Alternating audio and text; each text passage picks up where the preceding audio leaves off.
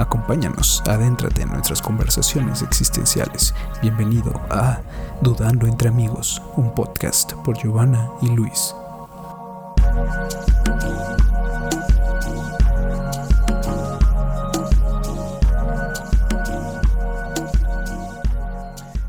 Hola a todos, bienvenidos de vuelta a este podcast eh, Dudando entre Amigos. Eh, por ahí estuvimos eh, lejos un tiempo, fuera, unas tres semanitas.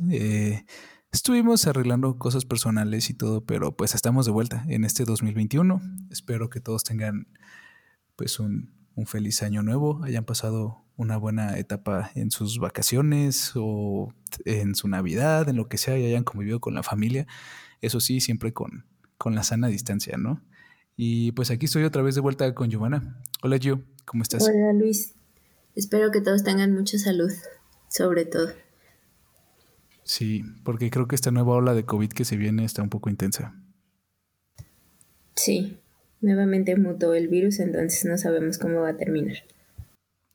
Sí, pero pues bueno, más que nada hay que seguir siempre cuidándonos y pues siendo precavidos y escuchando, dudando entre amigos. Giovanna, creo que el día de hoy tenemos un tema interesante que creo que a varias personas les puede llamar la atención. ¿Tú qué crees? Sí, es hasta cierto punto un tema simple, pero muchas veces lo, dejamos pasar o lo guardamos para nosotros. Correcto. Y siento que gran parte de eso también, eh, bueno, de este tema, te puede ayudar a investigar cada vez un poco más en algún tema que te interese acerca, pues bueno, de las personas que admiras, bueno, que es del tema que vamos a hablar hoy. Eh, porque creo que es un tema que si bien puede sonar muy sencillo, Giovanna, creo que puede dar mucho, mucho de qué hablar y pueden pasar horas este, de pláticas de esto, ¿no? Sí, así es. Yo quisiera empezar con lo que te hace admirar a una persona. ¿Qué es lo que tú encuentras especial en alguna otra persona, ya sea conocida o famosa o bien eh, conocida en tu ambiente, a un amigo, algún maestro, tus papás, algún familiar, etcétera. ¿Qué es lo que te hace admirar? Eh, para ti, Luis, ¿qué es lo que tú consideras eh, interesante en una, en una persona? Mira, Giovanna, yo a lo largo de mi vida, pues creo que ha habido intermitencias de las personas a las que admiro o a las personas como que sigo. Pero sin duda creo que a mí, en mi persona, lo que me hace admirar a alguien es esa parte, esa motivación extra que te puede dar a tu día a día. Creo que esa es una parte importante que a mí me mueve en pues seguir a alguien, admirar a alguien, escuchar a alguien, ¿sabes? A ti, Giovanna, ¿a ti qué te hace admirar o seguir a alguien? Pues pueden ser muchas cosas, ya sean atributos físicos, algún atributo emocional, no sé, eh, mental también puede ser lo que es alguna cualidad de la persona que yo pueda ver, inteligencia, avidez, etc. Generalmente la admiración es algo que nos hace sentir una consideración especial hacia algo o alguien que en ocasiones ni siquiera conocemos. No, aquí entran dos cosas, o sea, no es lo mismo que yo sienta una admiración hacia un profesor, hacia un jefe o, por ejemplo, un futbolista, una estrella de cine. Este, que es, esa admiración es, no sé, tal vez buscar algo, un reflejo mío o este, una cualidad que a mí me gusta en otra persona, pero obviamente exponenciada o potencializada. Tal vez para una persona que conoces o alguna persona como un maestro o un jefe, como dije, es como darle un reconocimiento por algo que en algún punto eh, aportó a tu vida, ya sea una buena clase, una buena cátedra de enseñanzas, sobre todo en mi caso. Este es reconocer alguna cualidad de su persona o alguna manera, la forma que tiene de afrontar la vida o alguna situación puedes, este, no sé, admirar a tu hermano, a tu hermana, a tu esposo, tu esposa, etcétera. Esas son como, como para mí las, las formas o, o el que me hace admirar a alguien. Sí, y tienes toda la razón. De hecho, hay una parte ahí que mencionaste que sí me llamó mucho la atención, que es ese como espejo, que tú te ves como reflejado alguna cierta cualidad de ti en esa otra persona, que admiras, que a lo mejor, como bien dices, está potenciada. En este caso, y como lo planteas así ahora, pues yo me pongo a pensar y digo, híjole, es que hay muchísimas personas a las que admiro de cierta forma o de otra a lo largo de mi vida y que siento que, como bien dices, lo conozcas o no lo conozcas, te han marcado un poquito de cierta manera. Entonces, es muy interesante esta reflexión y pues bueno, creo que ahorita eh, ahondaremos más, Giovanna, pero no sé, siento que las personas que yo admiro o las que tú admiras, tal vez vamos a diferir un poco. Sí, obviamente tú puedes admirar eh, alguna característica diferente a las que que yo puedo admirar. Pero siento que es importante tener como un, pues sí puede ser un ejemplo en, eh, a seguir en algún aspecto de la vida. Eh, generalmente dicen que la enseñanza se da a través del ejemplo. Ahorita tú también mencionaste, ¿no? Que aprendes o que admiras a esas personas a las que has aprendido algo. Entonces creo que para todo ser humano es hasta cierto punto indispensable el, tener o sentir esa admiración por alguien. Sí, y sabes que yo creo que va más de la mano de que nosotros como seres humanos somos seres muy sociables, somos como, tal vez no sé si esta sea la palabra adecuada de usarlo, pero somos como personas o seres de manada, ¿sabes? Y siempre buscamos algo que seguir, algo que admirar, algo a lo que a lo mejor nosotros nos gustaría llegar ahí y que es a veces como lo que admiramos, ¿no? Sí, es pues tal cual lo dices, ¿no? O sea, el, seguir en esta manada a un, a un líder siempre es importante dentro de una sociedad.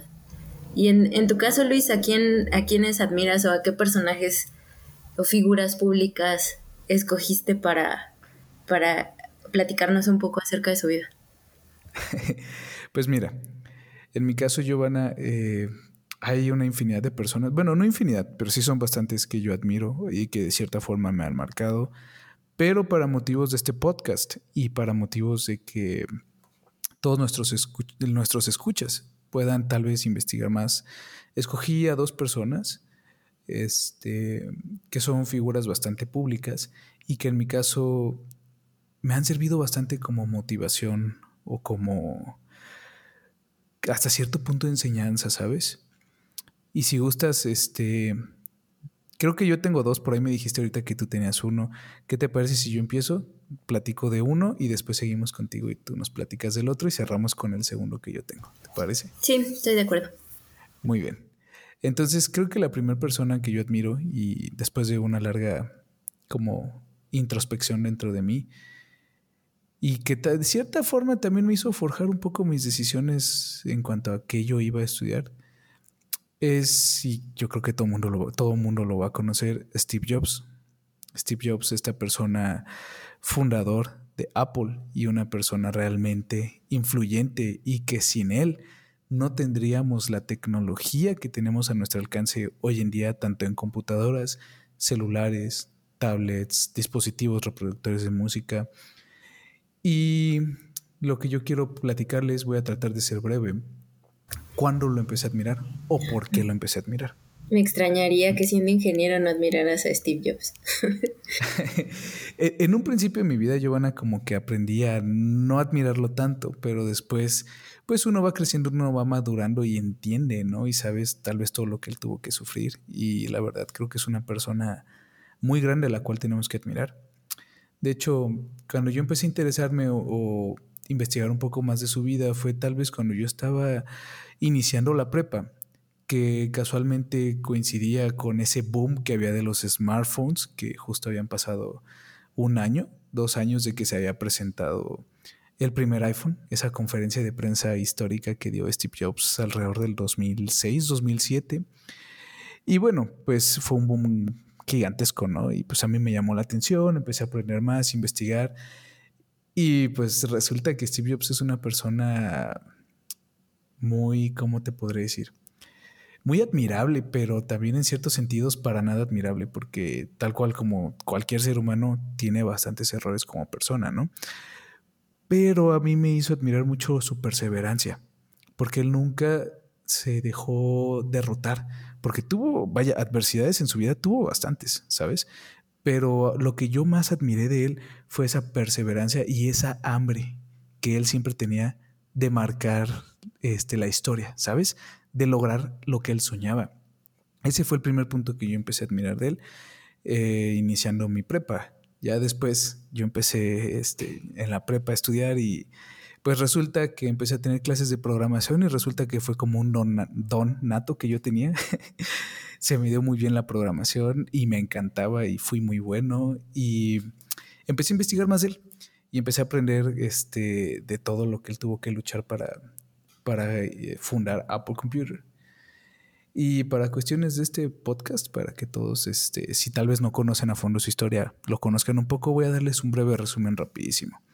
Este señor Jobs, pues eh, su mamá biológica fue un adolescente, ¿no? Un embarazo adolescente, no deseado, entonces su mamá biológica lo puso en adopción. Eh, con la única condición de que él estudiara a la universidad. Esa era la principal condición para que lo adoptaran, ¿no? Eh, la primera familia que decidió adoptarlo este, fue antes de que él naciera, ¿no? Una familia muy bien acomodada económicamente en Estados Unidos que le podía garantizar acceso a cualquiera de, la universidad, de las universidades que él eligiera en Estados Unidos, ¿no? Para no hacer el cuento largo, al final del tiempo, al final del día, pues cuando Steve Jobs nace de su madre biológica, pues resulta que esta pareja se retracta. dijeron que preferían una mujer, que iban a adoptar una chica, una niña y no a un hombre. Entonces, pues se pone en adopción a Steve Jobs y pues una familia de clase media trabajadora de Estados Unidos lo, adopta con la condición de darle la universidad. Pasa el tiempo, los ahorros de toda la vida de esa familia que lo adoptó se estaban yendo en el primer año de escuela de, de Jobs, ¿no? por lo mismo y por lo que él sintió que pues, no le estaba dejando nada y no lo motivaba o no era lo que él soñaba, él decidió dejar la escuela, aunque siguió como oyente. E incluso a una parte que se me hacía muy curiosa es que tal vez ustedes recordarán que en sus últimos años de vida él, pues, digamos que nadaba en dinero, ¿no? Y pues en ese entonces no. De hecho, él platica mucho en una conferencia que dio este, en una graduación de Estados Unidos por ahí del 2006, 2007 que su única comida buena a la semana era un domingo por la tarde, donde iba a un comedor comunitario de una iglesia y para lo cual caminaba creo que cerca de 10 kilómetros para llegar ahí. Y pues bueno, después de ahí él estuvo luchando, siguiendo su sueño con un compañero que conoció, Steve Wozniak, que básicamente Steve Wozniak es el ingeniero detrás de todo lo que se logró en Apple, ¿no? No hago el cuento largo, Steve Jobs logra fundar Apple, empieza a tener este, sucesos, eh, logros bastante grandes, pero por su misma personalidad, su misma hambre y su mismo sueño y deseo de conquistarlo todo y ser perfecto, este lo termina corriendo de Apple. ¿Quién lo corre? El nuevo CEO, porque por ahí de los años 80, finales de los 80, principios de los 90, él decide traer al CEO de Pepsi a trabajar a Apple para que los ayuden a expandirse. Y al final del día este CEO termina corriendo a Steve Jobs de la compañía que él mismo fundó. Y ese es el primer punto donde yo digo, vaya, qué resiliente, qué hambre, qué deseo de lograr lo que él soñaba. No se conformó con que lo hayan corrido de su primer este, empresa de computación, ¿no? Entonces él va y crea una siguiente empresa que se llamaba Next Computer, que empezó a generar este, avances muy grandes en computación y a la par Steve Jobs funda Pixar todo el mundo conoce ahorita Pixar. Esas grandes películas de animación fueron fundadas por Steve Jobs y también fueron creadas las primeras películas con tecnología de Next. Después pasan los años, Apple se empieza a ir a la quiebra y Apple decide comprar a Next Computer y Steve Jobs vuelve a Apple. Y toda esa tecnología, toda esa innovación que se había logrado en, Next Computer, su otra compañía, fue la que dio vida al Apple que conocemos hoy. Todas esas Macs que ustedes ven, los sistemas operativos, los iPhones, los iPods, toda esa tecnología e innovación venía de Next Computer, la compañía que él fundó cuando lo corrieron de su primera compañía. Entonces, eso no sé, a mí en aquel tiempo y todavía ahora pues me motiva bastante, ¿no? A que siempre seamos resilientes y que tengamos hambre de tratar de alcanzar lo que siempre soñamos, ¿sabes? O sea, crea su propia empresa, se hace exitoso en su propia empresa, lo despiden de su empresa, crea otra que le compite a su empresa anterior y la empresa anterior termina comprando la nueva empresa que también hizo exitosa. Correcto. Y toda la nueva tecnología de la nueva empresa es la que fundó lo que hoy en día conocemos como Apple. Es una historia bastante... Pues a mí me motiva bastante, para serte sincero. No, sí, totalmente de acuerdo. ¿Sabes? También lo que me... Me llama un poco la atención, ¿no? Un poco. El hecho de que él fue un niño no deseado y lamentablemente Hoy en día has escuchado muchos casos al respecto. Eh, ¿Y qué pasa con estas personas que muchas de ellas, no voy a decir que todas, en su algunas, crecen con esos problemas o en su inconsciente que los hace, en lugar de tratar de superarse, ser mejores y demás, los hace como ensimismarse o quedarse con ese, mm, como, no trauma, pero como ese, Con esa espinita, ¿no? Espinita de sentirse no deseado, exacto. y, los hace caer en depresiones y quedarse ahí. Eso que, mencionas de la resiliencia creo que es, es fundamental en, en esta persona que admiras. Sí, no, a mí digo, eh, yo siempre he batallado. Luego a veces decía, pues ya para qué estudio la universidad, ¿no? Está difícil. Pero yo dije, no, no, no, o sea, tal vez aquí en mi país, México, no tenemos las oportunidades como en Estados Unidos. Yo sí necesito tener mi carrera para poder después de ahí empezar a formar o construir lo que yo quiero, siempre con resiliencia como, como Steve Jobs, ¿no? Y Giovanna, si me lo permites, tengo un par de frases, dos, tres frases que creo que son muy importantes, que son muy famosas de Steve Jobs y que sé que a lo mejor a más de uno que nos está escuchando pueden servirlo, pueden motivarlo. Se las voy a compartir. Y de hecho, esta frase, la primera que elegí, es de la conferencia que él dio, de un discurso de graduación de, si no me equivoco, creo, creo que es la Universidad de Stanford en Estados Unidos, por ahí del 2006, 2007. Y primero les voy a leer la frase original en inglés, ¿ok? Después la traduzco y les explico un poco lo que para mí significa y lo que yo siento que para él significó en ese momento cuando la dijo. La frase dice así, You can't connect the dots looking forward. You can only connect them looking backward. So you have to trust that the dots will somehow connect you connect in your future. ¿Ok? Lo que aquí básicamente dice es que tú no puedes conectar los puntos viendo hacia adelante. Tú solo puedes conectar los puntos viendo hacia atrás. Entonces tú tienes que confiar que en algún punto en el futuro los puntos se van a conectar, ¿no? Como yo lo veo esto es, o sea, confía en tu intuición, en ti mismo, en tu corazón, en tu deseo y después tal vez cinco años en el futuro, vas a voltear para atrás y vas a decir, híjole, mira, qué bueno que hice esto, qué bueno que hice el otro, porque los puntos se conectaron y llegué aquí a donde estoy y a donde quería estar, ¿sabes? Y a mí ya me ha pasado, Giovanna. Yo totalmente te puedo decir que hace tres, cuatro años veía los puntos para atrás y dije, se conectaron, se conectaron, es impresionante. y bueno, eh, esa fue la primera frase. Eh, voy a continuar con la segunda. ¿De acuerdo? ¿O tienes algún comentario de la primera, Giovanna? No, me espero la segunda. Ok, perfecto. Eh, lo voy a dejar en dos. Esta otra frase creo que es muy importante porque creo que no terminé de contar esta parte de la historia. Tal vez muchos saben que Steve Jobs falleció hace, ¿qué fue? Tal vez como 10 años, 8 años. No recuerdo bien exacto la fecha. Pero él, a inicios como por ahí del 2008, él empezó a sufrir de cáncer de hígado, si no me equivoco. No, páncreas, perdón, páncreas.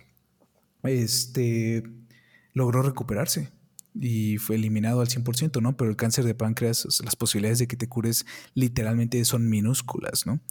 Entonces, cuando él por primera vez le diagnosticaron ese cáncer, él todavía no sabía que se iba a curar. Entonces, en este mismo discurso de Stanford, él menciona la siguiente frase. If today were the last day of your life, would you want to do what you are about to do today? Que en español significa, si hoy fuera el último día de tu vida, ¿te gustaría hacer o estar haciendo lo que vas a hacer el día de hoy? Y esto él lo conectó en su historia porque pues a partir de ese momento él decidió, ¿saben qué? Tengo que enfocarme al 100% en lo que quiero hacer y el legado que quiero dejar, ¿no? Y como yo lo entiendo, como yo lo conecto en mi vida, Giovanna, es tú y yo, y estoy casi seguro que el 100% de las personas que nos escuchan, vamos por la vida la mayoría de los días en piloto automático. Ya tenemos un, este, una agenda, un horario que cumplir y nos levantamos en piloto automático. Sabemos que ah, me levanto, me baño, hago ejercicio, me siento a trabajar, luego como, ¿sabes? O sea, nunca pensamos realmente si eso es lo que queremos estar haciendo en ese día. Y es súper importante porque ni tú, ni yo, ni nadie tenemos la vida asegurada. Tú puedes salir del trabajo, cruzar la calle y te, arrolla un camión y se acabó. No hiciste nada valioso tu último día de vida, ¿no? Entonces creo que creo que esa frase puede servir a veces para que nos reflexionemos qué estamos haciendo en nuestro día a día, si de verdad eso está sumando a lo que buscamos en un futuro. Ah, me llama la atención los la frase anterior de la que comentabas. Es, me quería esperar a la, a la siguiente a ver si, si tenían alguna conexión, pero tal cual sí la, la tienen él mencionaba algo sobre conectar los puntos. Es decir, como hasta cierto punto tener una autorreflexión de, lo, de tu vida, de lo que habías hecho en el pasado, de lo que estás haciendo ahora y de lo que quieres lograr, que va junto con lo que estás diciendo, ¿no? Que si hoy fuera el último día de tu vida, o sea, realmente vas a hacer lo que tú quieres hacer, lo que quisiste hacer, lo que te has propuesto hacer, es, algo así como yo lo veo. Sí, sí, sí, es correcto y hace mucho sentido con su vida y con lo que él logró, pero también pues con el gran impacto que sinceramente yo sé que dejó a muchas personas en esta vida, porque lo conocieran o no, trabajaran con él o no, de cierta forma yo estoy seguro que hay miles de personas que lo llegaron a admirar y que incluso pudo haber sido motivación para esas personas. Entonces, a veces yo sí voy por la vida en piloto automático, pero sí hay de repente algunos días que me paro a pensar y digo, híjole, es que a lo mejor esto no es lo que quisiera estar haciendo, ¿no? Y pues bueno, trato de ajustarme un poquito, cambiar algo y que algo sí desee estar haciendo ese día, ¿sabes? Sí, total. Totalmente de acuerdo. Sí, me llama mucho la atención, este, digo, sobre los, las cualidades que tú eh, acentuaste de Steve Jobs. Una era el, generador de cambio, ¿no? Que tuvo en la tecnología. O sea, nadie hasta ahorita ha hecho lo que, lo que él ha hecho en cuanto a, a Apple. Los demás son seguidores. Él fue, me refiero a que él fue el innovador, el que inició. Sí, correcto. bueno, a lo mejor no digamos que tantos seguidores, Giovanna, pero sí él fue el que ha generado el cambio más grande hasta el momento. Ajá, más drástico, por llamarlo así. El otro punto que tú acentuaste mucho es esa capacidad de resiliencia. O sea, era un niño no deseado, lo regresaron, este, hasta cierto punto fue rechazado en algún punto de la vida. Llamémoslo rechazo cuando lo, despidieron de su propia empresa y él continuó. O sea, es una fuerza interna bastante grande, independiente, digo, sumándole en la parte del cáncer, ¿no? Que también a cualquier otra persona la hubiera hundido en alguna depresión. Este, sí, es bastante impresionante. Otra cualidad que tú eh, puntualizaste mucho fue eso de perseguir sus sueños. Porque al final de cuentas él, él fue lo que hizo durante toda su vida, ¿no? Y creo que, que todos tenemos eso, el como, pues no meta, este, pues sí, tal vez camino trazado, que es el, buscar algo, ¿no? O el perseguir tus sueños. Naces con ese chip prácticamente, pero en realidad cuántas personas hemos alcanzado eh, nuestros sueños o estamos tratando de alcanzarlos o en qué punto vamos. Es que sabes que yo creo que es lo que siento, Giovanna. Todos sabemos cuál es nuestro sueño, pero muchos de nosotros dudamos o nos detenemos al primer tropiezo.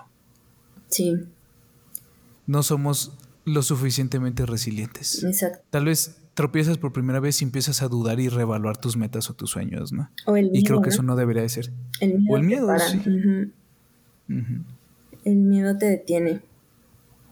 Sí, entonces, tal vez yo como aprendizaje de este primer persona que admiro y lo que quisiera dejarles a todos es, pues no hay que perder de vista nunca la meta y siempre hay que ser resilientes y no importa que la vida te dé 20 golpes o que te tropieces 40 veces, tú te tienes que levantar 41, ¿no? Es correcto. Muy bien, Giovanna. Y ahora Por me dijeron que tenemos mucho la muletilla de es correcto. Pero... no importa. El chiste es el mensaje. Sí, no. Este, pues la mía es totalmente controversial y diferente a, a la persona que tú, que tú admiras. Cabe señalar que a esta, a este personaje es una, una señora, una mujer. La admiro desde que yo era niña. Este va a sonar un poco raro porque para ser niña y tener esa persona dentro de, tu, de tus personas admirables, algo raro debe de andar en ti, pero pues tú ya me conoces y ya sabes que sí, puede haber muchas cosas raras en mi cabeza. Y sobre todo porque pues era muy pequeña como para admirar ya tan pronto a una persona así. En la persona que yo escogí tenía dos, como te había dicho, pero al final este, escogí a una. Es Margaret Thatcher la famosísima Dama de Hierro, la primer ministra británica de 1979 a 1990. Y sí, sí soy grande, pero no tanto. Esta señora me tocó prácticamente toda mi infancia. Y pues en mi infancia no había internet, ¿verdad? Entonces las noticias que llegaban sobre ella eran básicamente periódico, televisión, radio, mi papá. y así fue como yo empecé a, a escuchar de esta señora. Este, ¿qué es lo que yo admiro de ella?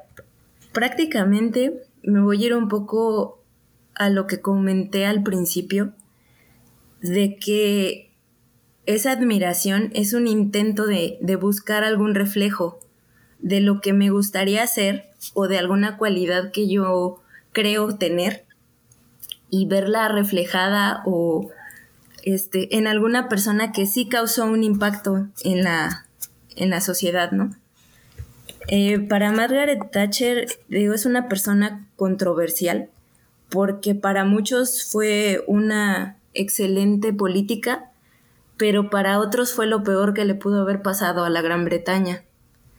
Entonces entra esta controversia de, de qué tan buena o qué tan mala fue es para, bueno, como un resumen rápido de su vida. Ella nació en 1925, murió en, en 2013 en la, en la Gran Bretaña. Murió a los 87 años. Fue la primer, el primer ministro con más tiempo en el cargo en el siglo XX, de 1979, como les comenté, a 1990. Adicional a esto, fue la primera mujer que ocupó un puesto de esta envergadura. Eh, aceleró la economía británica este, a un estado liberal. Como lo comenté, era amada por muchos, pero también fue muy odiada por otros. El apodo de la Dama de Hierro vino después de un discurso que ella emitió sobre el comunismo y en específico la prensa rusa, la prensa soviética, fue quien la, quien la nombró como la Dama de Hierro. Eh, fue tal cual, esta descripción se les da generalmente a, a muchas políticas, sin embargo ella fue precisamente porque tenía una fuerte voluntad y una determinación. Este, ella creció en una clase media, sus papás eran comerciantes, tenían tiendas de comestibles. Ella vivió arriba de una de esas tiendas y fue, bueno, entró a estudiar química en Oxford. Me recuerda un poco a Angela Merkel, que es otra de las mujeres también que, admiro. Sin embargo, ella este, se casó y su esposo era un eh, empresario eh, bastante acaudalado en ese tiempo y fue quien le, ayudó a estudiar derecho, o bueno, leyes. Eh, en Inglaterra, después se hizo especialista en derecho tributario. Tuvo obviamente una carrera política desde que fue también este, presidenta de su partido del Partido Conservador hasta que llegó a, ser la primer ministra. Aquí, lejos de que yo empiece a explicarles toda la política exterior, interior y todo lo que tuvo eh, dentro de la Gran Bretaña, a esta señora yo la admiro porque su carácter fuerte fue la que lo ayudó, eh, la ayudó, la encaminó a lograr todo lo, lo, que tenía. Y a pesar de que tenía mucha gente que estaba en su contra, ella nunca se, se echó para atrás, siempre siguió muy fiel a sus a lo que ella creía, a sus preceptos, a lo que ella pensaba que estaba bien. Obviamente tenía, como todos los políticos, muchos ayudantes al lado. Sin embargo, ella tenía una férrea disposición a hacer lo que ella creía que estaba bien. Eh, dentro de, de todo esto fue, tú sabes que para todos los países su dolor de cabeza siempre han sido los sindicatos. Durante este periodo de tiempo en el que Margaret Thatcher fue primer ministra de Gran Bretaña, los sindicatos no se sublevaron tanto, ella no cedió ante todas esas presiones sindicales. Eh, tuvo muchas cosas en contra, muchas cosas a favor. ¿Por qué hago mucho recal bueno, recalco mucho esto? Porque creo que no debemos de olvidar de que son personas, al final de cuentas tienen cosas buenas y cosas malas. Algo que para mí puede ser admirable, tal vez para ti no lo es. Em, soy mucho de, de, fijarme en la, hasta cierto punto en la ética de las personas y que sigan, como lo acabo de mencionar, fieles a sus principios, desde el inicio hasta el final. O sea, el hecho de que tuvieran un problema no se echaran para atrás, sino que lo encararan y salieran avantes ante estas situaciones. Ella fue muy así. Durante toda su vida política tuvo muchísimos problemas por, precisamente por esa forma de ser que la caracterizaba. Sin embargo, en algunos salió, salió muy bien librada. No sé, yo creo, tú eres obviamente demasiado joven, ni siquiera este, yo escuché sobre el, el problema de las Malvinas, que fue el, lo que le hizo a ella ganar el tercer este, periodo de como primer ministra en, en Gran Bretaña. Esto fue nada más una defensa a través del ejército contra Argentina por este territorio. Eh, tenía una política exterior completamente opuesta a la Unión Europea. Ella no creía en, en esta unión, que ahorita pues ya sabes que que ya este, con el Brexit van a salir, pero ella no, no estaba convencida de hacer esa unión. Sí quería un mercado libre en Europa, pero no estaba de acuerdo en hacer esa Unión Europea, porque al final de cuentas ella quería seguir teniendo como, como Inglaterra como una potencia, pero por se, o sea, per se, como por el país, solamente por el reino, porque ya ves que es Escocia, Irlanda y Gales e Inglaterra. Este, quieran o no, ella logró un cambio socioeconómico en, en, el Reino Unido. Fue muy criticada porque vendió muchas empresas del Estado. Y lo que logró también fue el debilitamiento de los sindicatos. Ella no, no se dejó que la amedrentaran por, por esto tuvieron muchísimas huelgas, también hubo muchísima inflación, creció el desempleo. Por eso te digo que, que hay como una controversia contra, con esta señora, porque muchos consideran que fue de los mejores primeros ministros que ha tenido el Reino Unido y otros que es lo peor, que porque todavía muchas de las políticas económicas que ella aplicó, que se aplicaron durante su mandato, siguen este, teniendo repercusiones hoy en día. Y estamos hablando ya del 2021 hace más de 30 años. Eh, hay una... Meryl Streep hizo una, una película. Eh, ella era Margaret Thatcher, creo que sí se llama La Dama de Hierro. Y ella mencionaba, eh, después de conocerla, tú sabes que los actores pues obviamente tienen que entrar un poco más en el, en el personaje.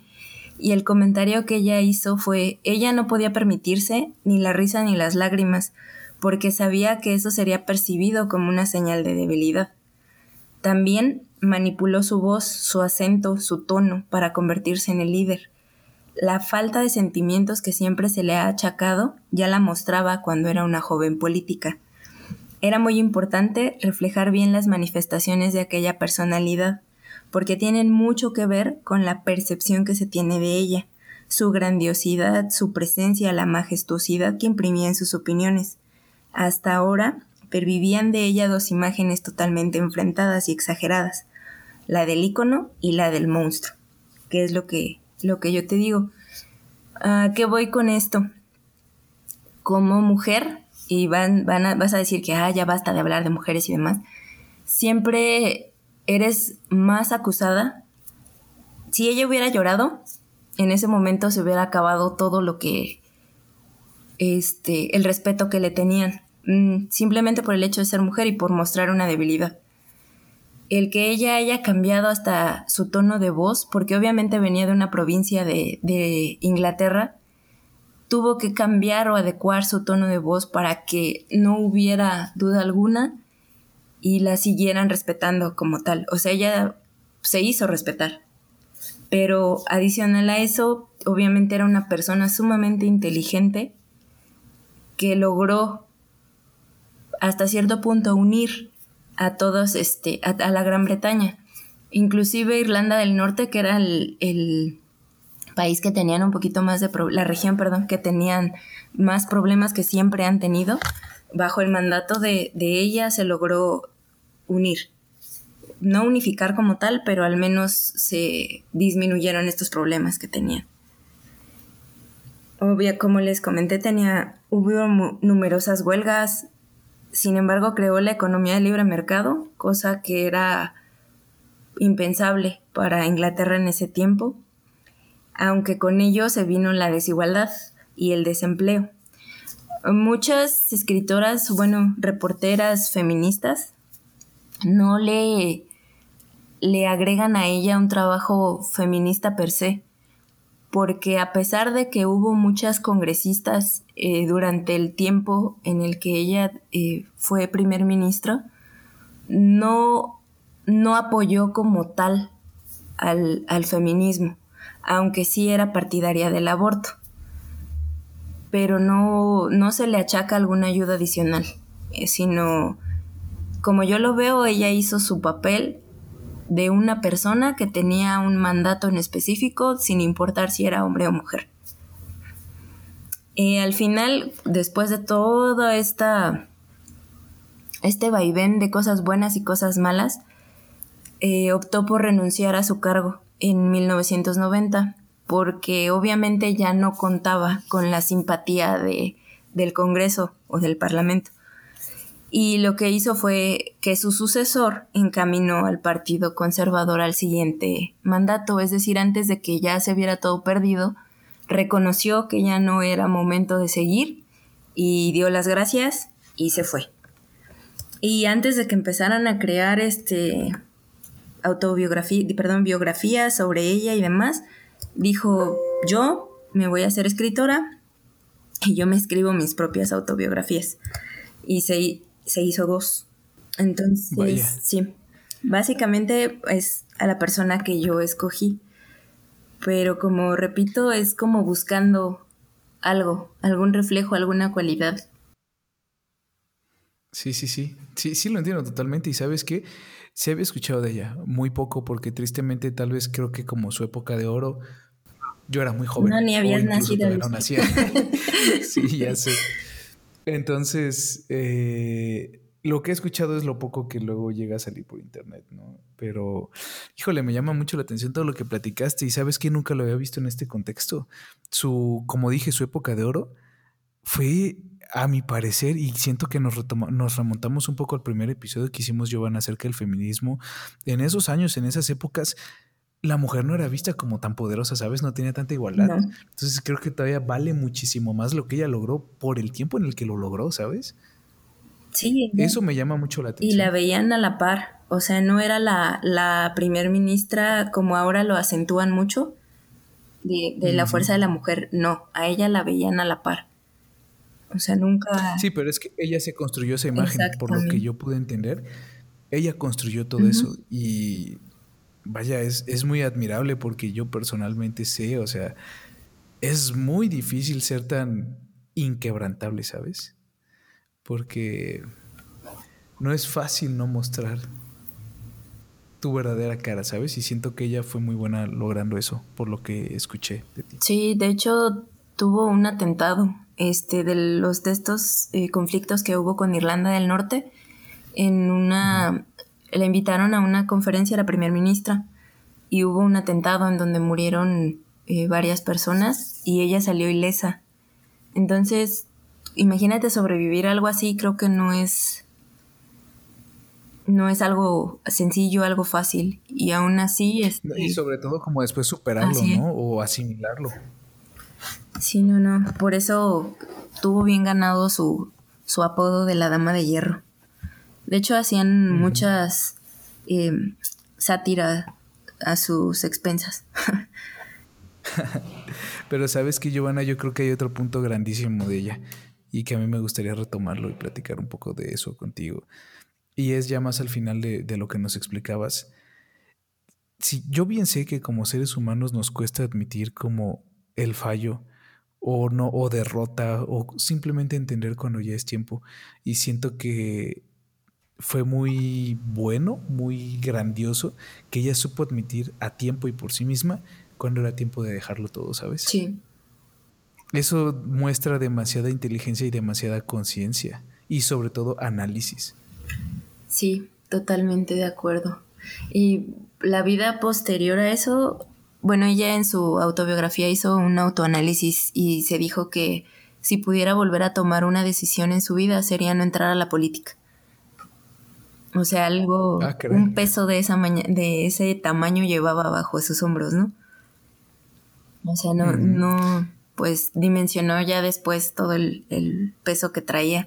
De hecho, ella um, murió en el 2013, 2013, pero ya tenía demencia senil. Había tenido varios episodios de infartos cerebrales pequeños.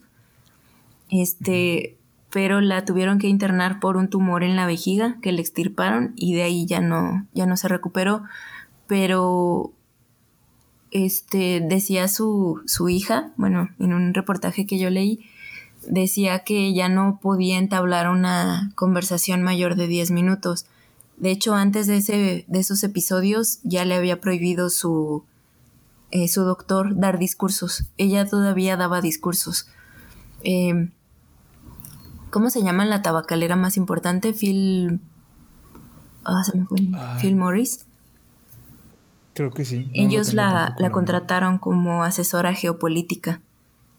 Y después de eso uh, daba conferencias en universidades y todavía era una, una figura pública o de opinión fuerte en el Reino Unido y en Europa.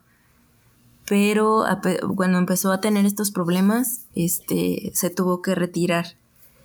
Y eh, imagínate, ¿no? Ya de todo el, el peso, este sí tuvo, padeció demencia senil, ya tenía episodios bastante constantes, ya no tenía una conversación cuerda de más de 10 minutos seguidos. Eso sí se me hace un poco triste, pero digo, no sé yo cómo se originen estos problemas, pero creo que el peso que ella ya tenía era demasiado, ¿no? Todo lo que pasó, todo lo que, lo que vivió.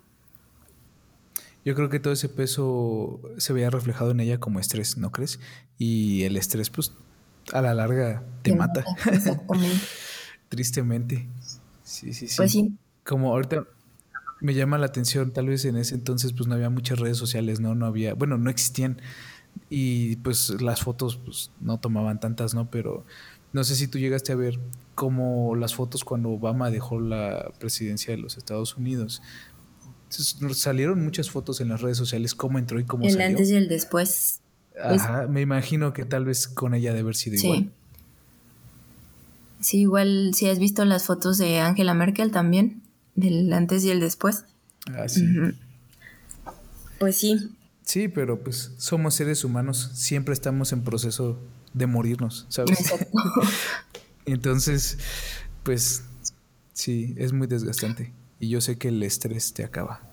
Sí, pues esta es la persona que, que escogí, la persona que admiro, sobre todo por esa fuerza, por ese carácter que la llevó a donde la llevó y por no doblegarse. Eso es algo de, de lo que puedo decir que yo, yo admiro. ¿Te puedo decir algo, Giovanna? Creo...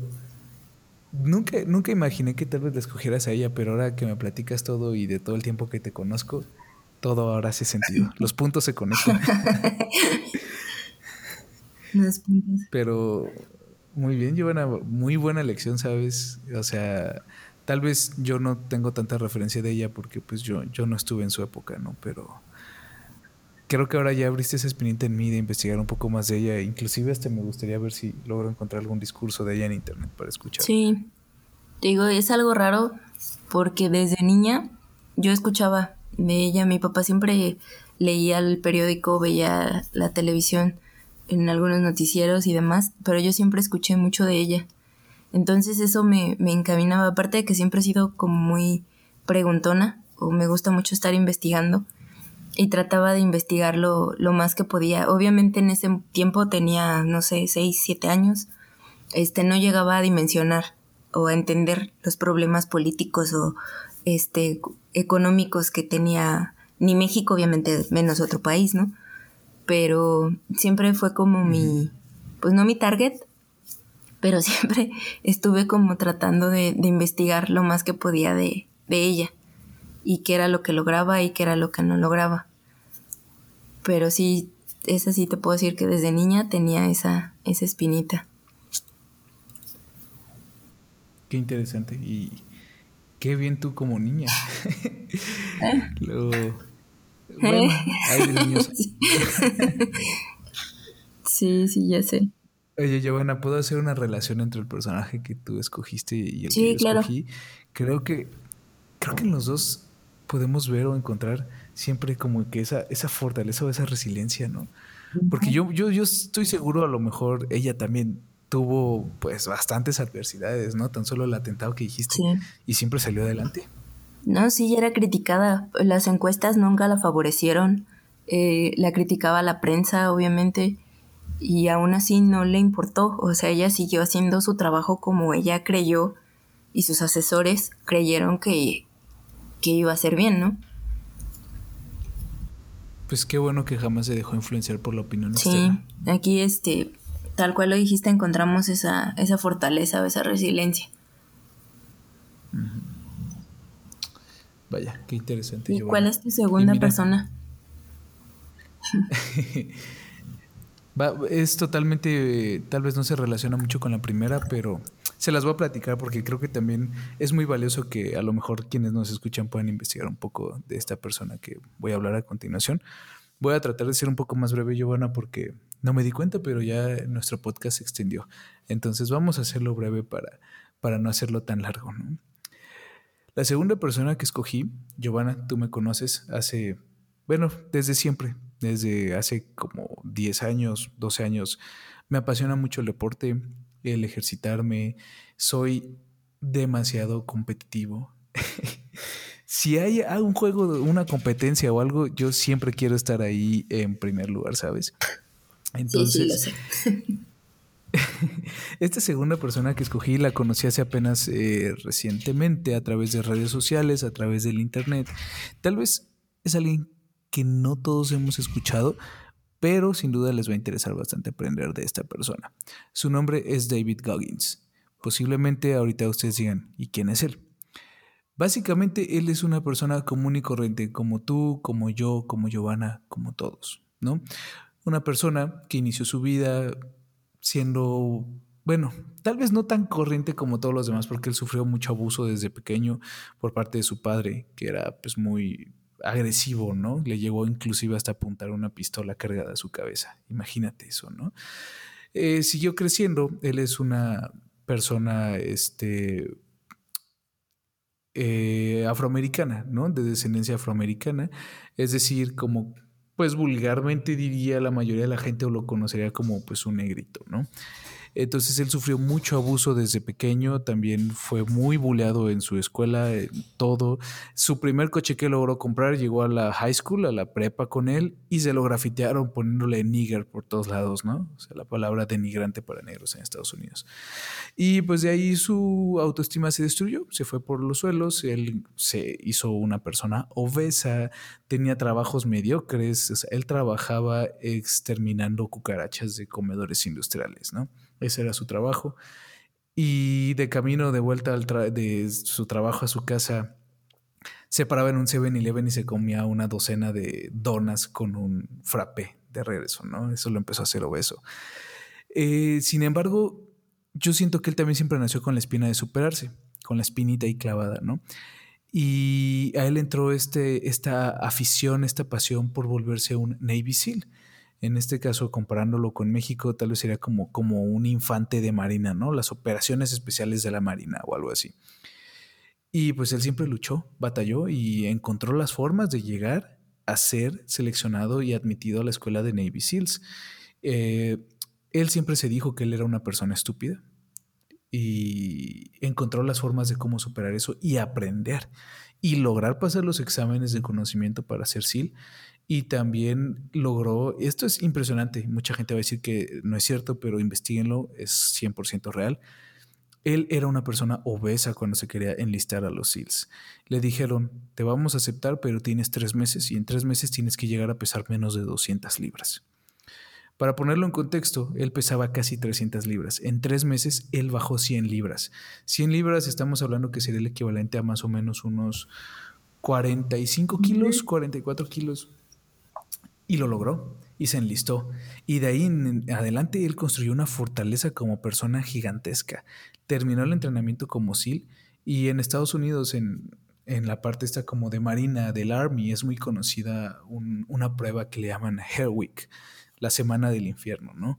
Que básicamente son siete días seguidos en los que no duermes y son puras pruebas físicas súper demandantes en el océano, en temperaturas eh, del agua congelantes, correr todos los días, muy poco alimento, no dormir. Él logró terminar el primer Hell Week y después no tuvo suficiente y él mismo se enlistó al segundo Hell Week y el segundo Hell Week también lo terminó inclusive con una rodilla rota y con fracturas por estrés en el pie. Entonces, y lo logró terminar, nunca se rindió.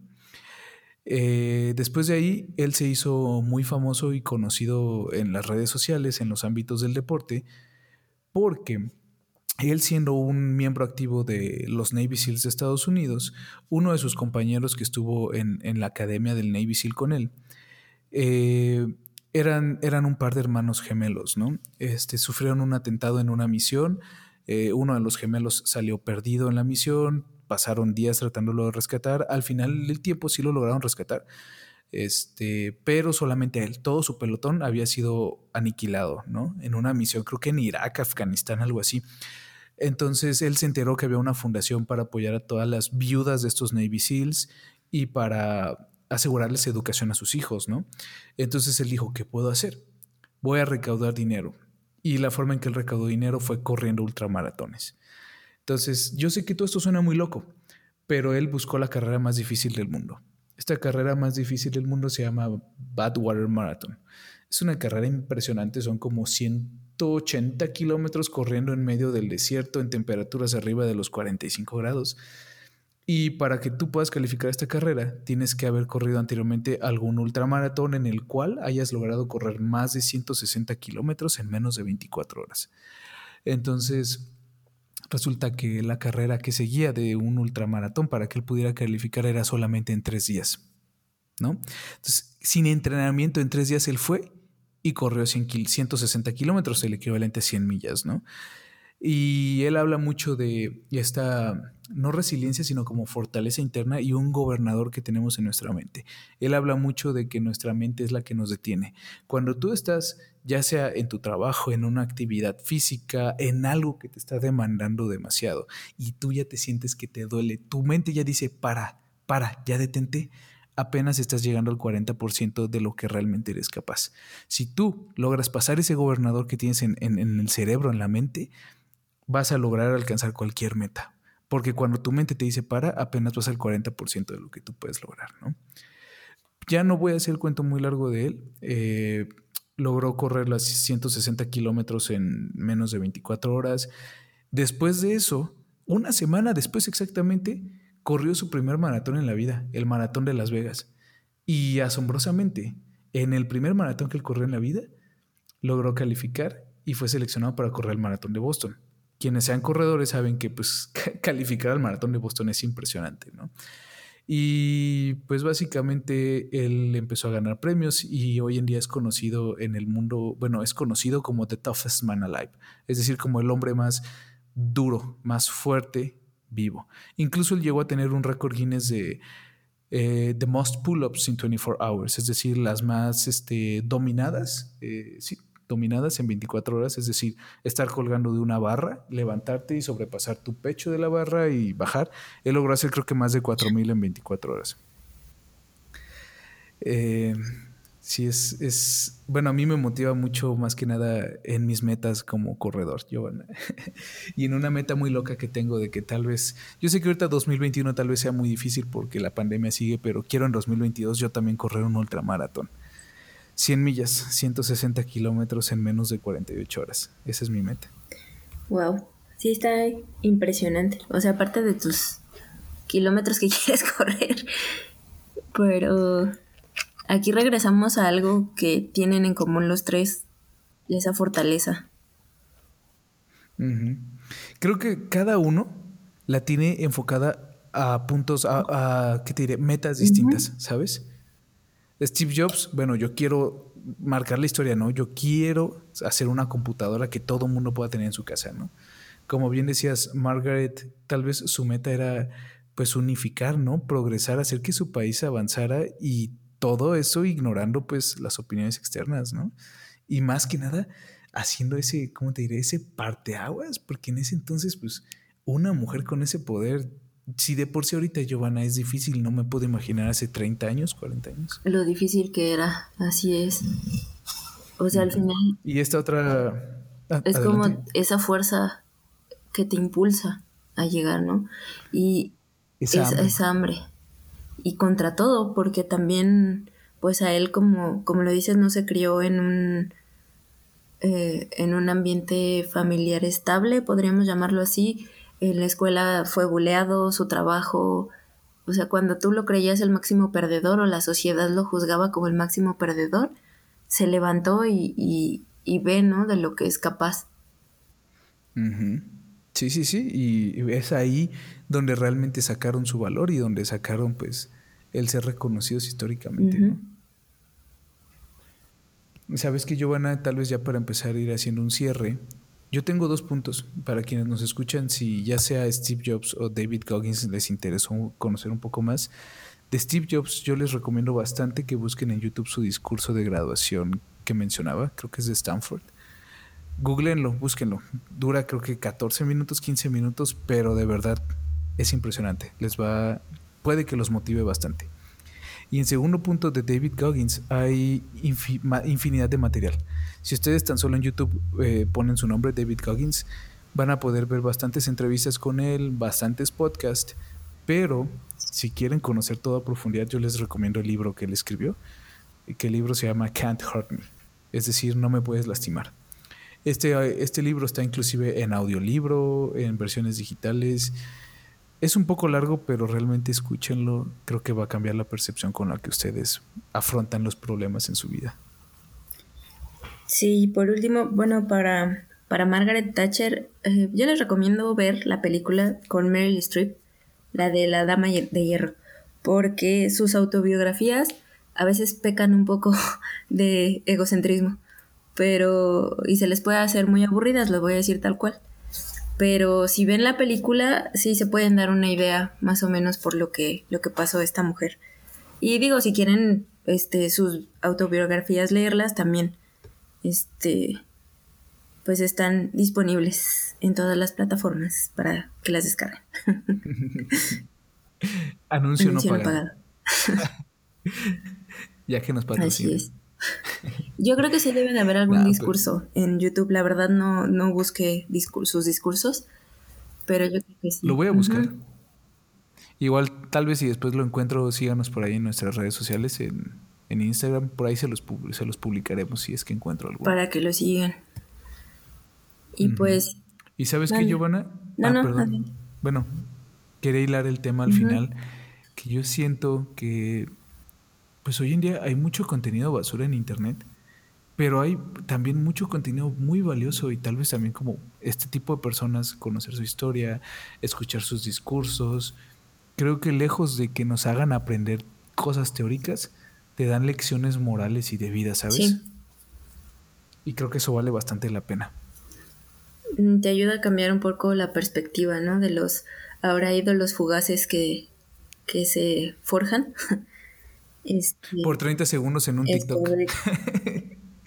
no, nos, no nos hace daño leer un poquito más o buscar algo que realmente alguna persona que aporte algo. O sea, pregúntate, ¿no? ¿Qué, ¿Qué te puede hacer admirar a una persona o qué es lo que tú quieres ser? ¿Qué cualidades tú quieres lograr en tu vida personal o profesional? y pregúntate, ¿no? ¿Qué, ¿Qué te motiva a decir, ah, pues esta persona para mí es un ejemplo a seguir? ¿Por qué?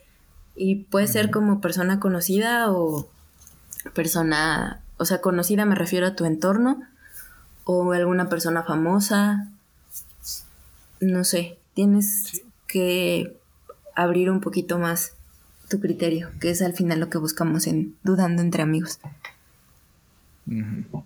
expandir sus horizontes y hacerlos dudar. Exacto. Y algo en lo que coincidimos son personas fuertes, Luis. Sí. Tal vez buscamos alcanzar su misma fortaleza. Sí, digo, en algún punto, este, tienes que sacar tu, fuerza interior para algo, ya sea una batalla grande. Que sacar el fuá. Exacto. El fuá. una batalla grande o pequeña, siempre terminas buscando dentro de ti. Me gustó mucho este podcast, Giovanna. Muy buenos ejemplos. Sí, sí, a mí también. Ahí este, si quieren darnos algún consejo de algún otro tema que gusten que platiquemos, ahí en las redes sociales, este, nos pueden dejar sus comentarios. Con gusto los vamos a leer y pues nos gustaría también empezar a atacar dudas que ustedes tengan en estos, en estos podcasts. Sí, no sé, de aquí también se me, se me ocurrió, ¿no? este, en algún punto ya más avanzado el podcast, buscar alguna, alguna psicóloga, ¿no? Estaría, muy padre. Nos ayude a ampliar un poquito más en el tema. Tengo muchas ideas, Giovanna. Exacto. ¿Cómo puedes sacar ese fuá que, que, admiras en otra persona? ¿Cómo puedes explotarlo en ti, no? En ti mismo. Muy bien. Pues muchas gracias a todos por habernos acompañado en un episodio más. Esperemos que podamos haberles ayudado a expandir un poco su horizonte o inculcarles o sembrarles alguna duda que los haga más curiosos e investigar más teniendo el conocimiento literalmente en la palma de, nuestros, de nuestras manos como lo es nuestros smartphones. Sí. Muchas gracias, Giovanna. Que les haya gustado como a nosotros. sí. Gracias, Luis. Pues estamos de vuelta después de nuestro break navideño y pues estaremos otra vez este, subiendo contenido, esperemos semanalmente. Sí, ahora sí ya nos organizamos más. claro que sí, pues muchas gracias a todos y pues sigamos dudando entre amigos. Nos vemos.